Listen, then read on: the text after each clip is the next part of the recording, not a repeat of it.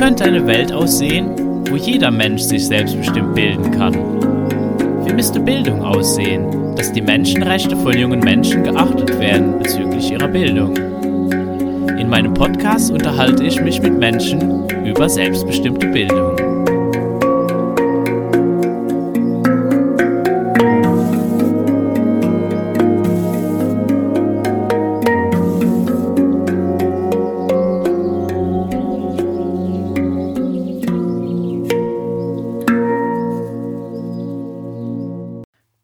Willkommen bei Wie wäre es mit selbstbestimmter Bildung?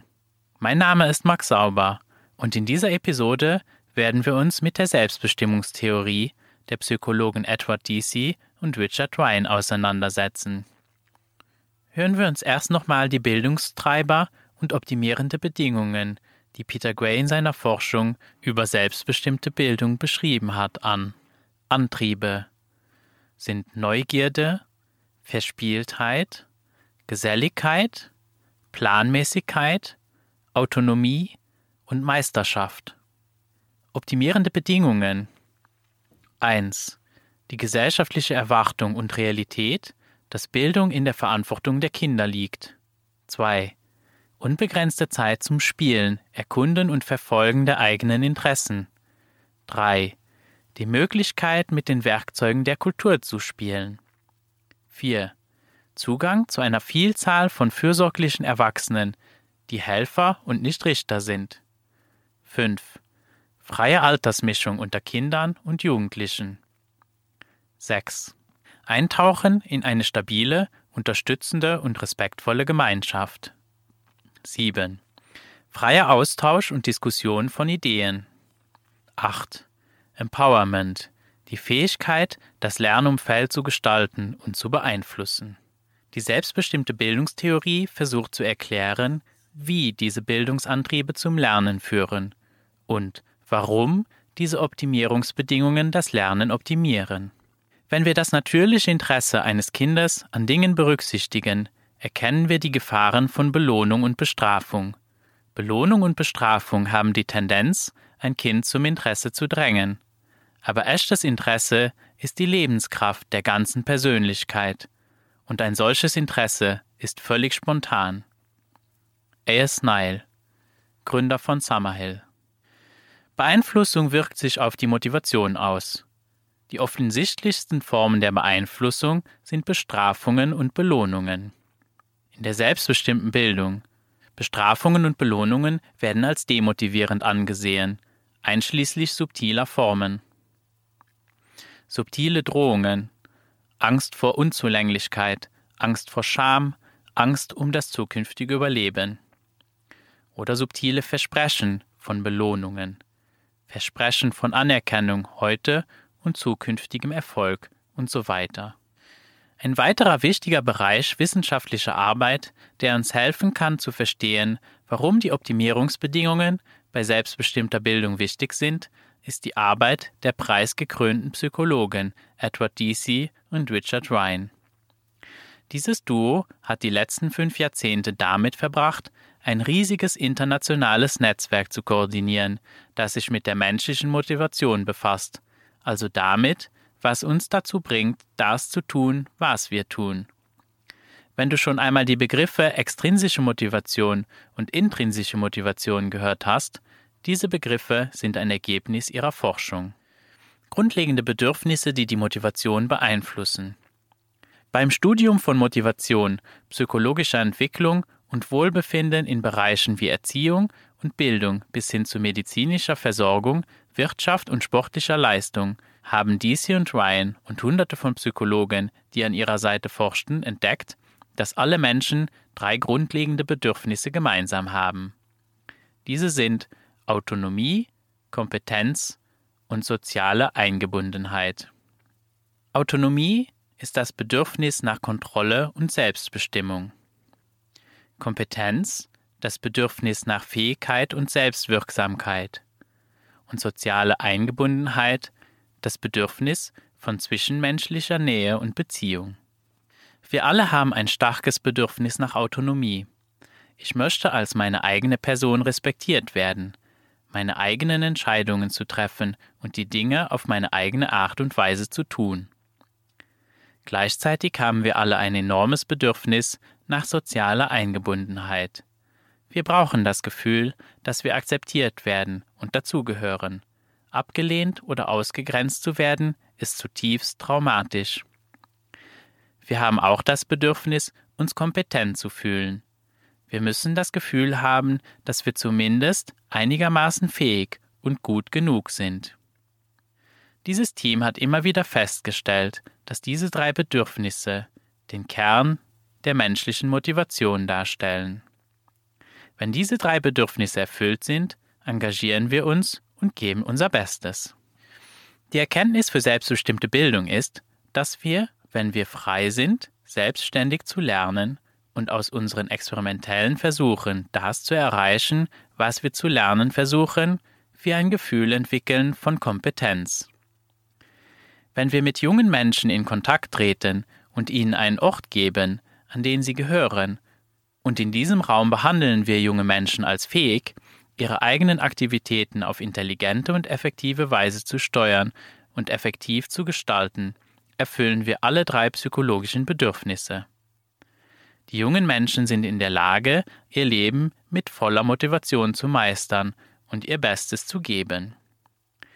Wenn wir jungen Menschen vermitteln, dass sie für ihre Bildung selbst verantwortlich sind, unterstützen wir ihre Autonomie.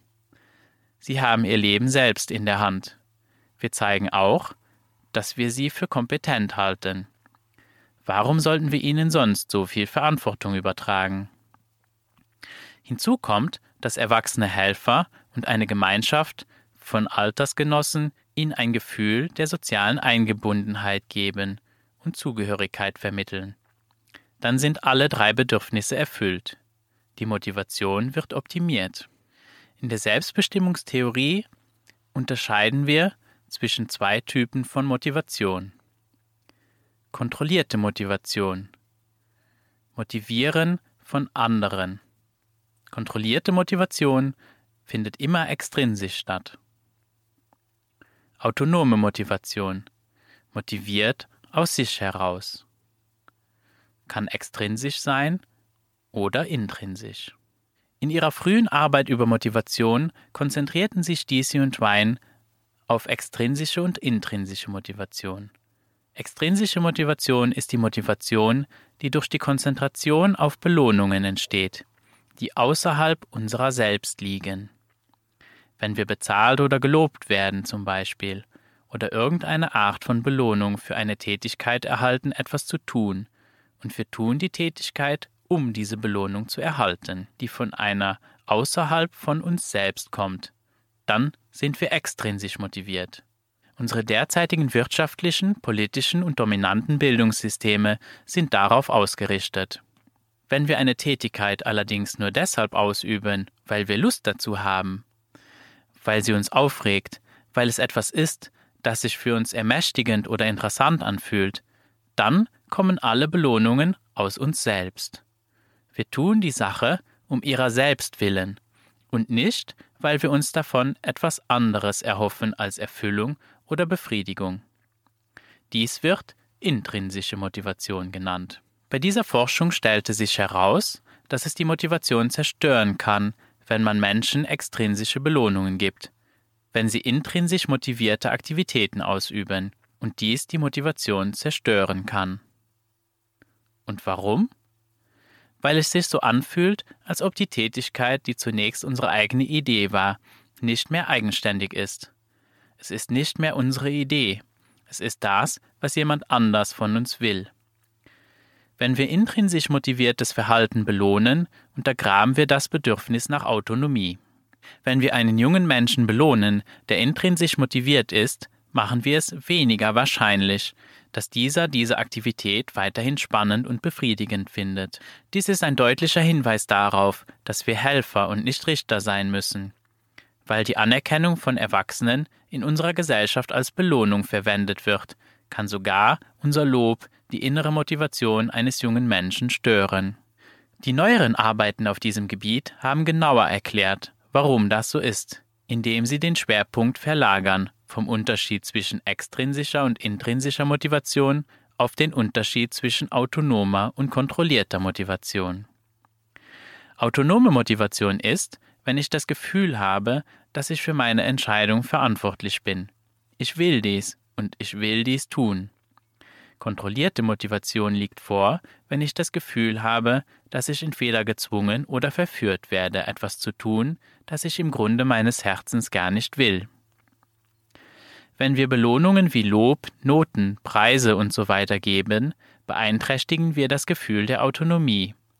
Der junge Mensch kann sich dazu verleitet fühlen, die Tätigkeit zu wiederholen, und die autonome Motivation weicht einem Gefühl der kontrollierten Motivation.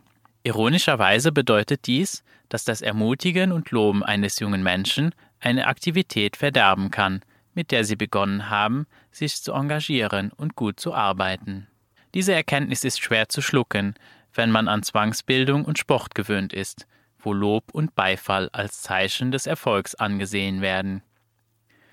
Es stellt sich unweigerlich die Frage nach den Fähigkeiten, die noch nicht erreicht wurden, wie zum Beispiel Was ist mit den Dingen, die Sie noch nicht begonnen haben zu tun?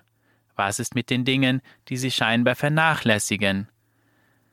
Da kann es doch nicht schaden, sie zu motivieren. Nun, es stellt sich heraus, dass wir auf autonome Weise extrinsisch motivierend sein können. Es kommt darauf an, wo die Dinge ihren Ursprung haben. Wessen Idee war das? Autonome extrinsische Motivation scheint das Verhalten nicht auf die gleiche Weise zu löschen, wie es die kontrollierte extrinsische Motivation tut. Wenn ich Geld will, um etwas zu kaufen, das ich schätze, und ich mich entscheide, die Arbeit zu tun, um diese extrinsische Belohnung zu verdienen, und ich habe das Gefühl, dass ich die volle Kontrolle über diese ganze Erfahrung habe. Autonome Motivation hält mich bei der Stange, und ich werde mir die Belohnung wahrscheinlich verdienen und motivieren, es immer wieder zu tun. Wenn jemand anderes will, dass ich Geld verdiene, um etwas zu kaufen, von dem er mich überzeugt, dass ich es haben will, und ich das Gefühl habe, dazu verführt oder überredet worden zu sein, dann wird dies zu kontrollierter Motivation. Und sowohl das aktuelle Engagement als auch jedes künftige Engagement für dieselben Aufgaben werden beeinträchtigt. Dies ist auch ein Aha-Erlebnis für den Grund, warum erfahrene Lernbegleiter nicht versuchen, junge Menschen für bestimmte Aktivitäten zu begeistern. Wir könnten sie mindestens genauso oft abschrecken, wie wir sie inspirieren. Selbst wenn junge Menschen sich frei fühlen, Nein zu sagen, kann mein fester Versuch, sie zum Lesen, Malen, Tanzen, Tennis spielen oder etwas anderem zu bewegen, bevor sie das Bedürfnis danach verspüren, sie später zögern lassen, diese Dinge auszuprobieren, wenn sie tatsächlich bereit sind und es sonst vielleicht getan hätten. Wenn wir uns einige der Optimierungsbedingungen ansehen, können wir feststellen, dass die ersten drei, die gesellschaftliche Erwartung und Realität, dass Bildung in der Verantwortung der Kinder liegt. Unbegrenzte Zeit zum Spielen, Erkunden und Verfolgen der eigenen Interessen und die Möglichkeit, mit den Werkzeugen der Kultur zu spielen. Diese bekräftigen sowohl Autonomie als auch Kompetenz. Jungen Menschen wird zugetraut zu entscheiden, was sie wann und wie lange tun wollen. Ihnen wird nicht beigebracht, was sie mit den Werkzeugen der Kultur zu tun haben, sondern sie können sie zu ihrer eigenen Zeit und auf ihre eigene Weise erforschen, frei entscheiden, wann sie Anleitung, Hilfe, Begleitung oder Rat brauchen. 4. Freie Altersmischung unter Kindern und Jugendlichen. Bekräftigt nicht nur Autonomie und Kompetenz, da der junge Mensch frei wählen kann, mit wem er wann und wie interagiert, sondern es wird ihm auch nicht signalisiert, dass er nicht reif oder verantwortungsvoll genug, für eine bestimmte Gesellschaft ist. Es vermittelt auch ein Gefühl der sozialen Verbundenheit.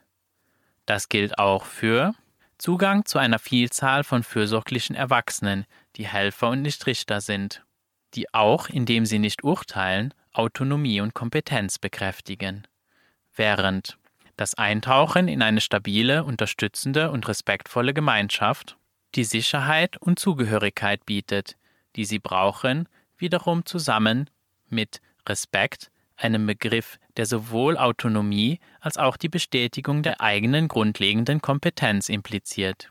Deasy und Ryan bestätigen, dass Menschen, die in einem gewissen Umfeld die Erfahrung machen, dass alle drei psychologischen Grundbedürfnisse erfüllt werden, eher bereit sind, sich auf das, was sie dort erleben, einzulassen und diesem zu vertrauen. Ich hoffe, diese Episode hat dir gefallen und bis zum nächsten Mal bei Wie wäre es mit selbstbestimmter Bildung?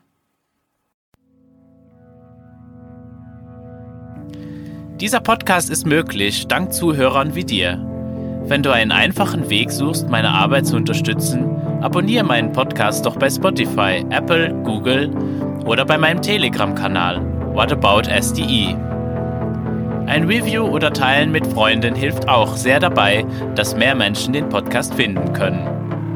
Ich freue mich auch über jede finanzielle Unterstützung, entweder mit einer einmaligen Spende oder mit deiner monatlichen Unterstützung auf Patreon. Mit dieser unterstützt du nicht nur meine Arbeit mit dem Podcast, sondern auch alle anderen Projekte in Bezug auf selbstbestimmte Bildung, wo ich mich engagiere. Alle Links findest du in der Beschreibung. Bis zum nächsten Mal bei Wie wäre es mit selbstbestimmter Bildung?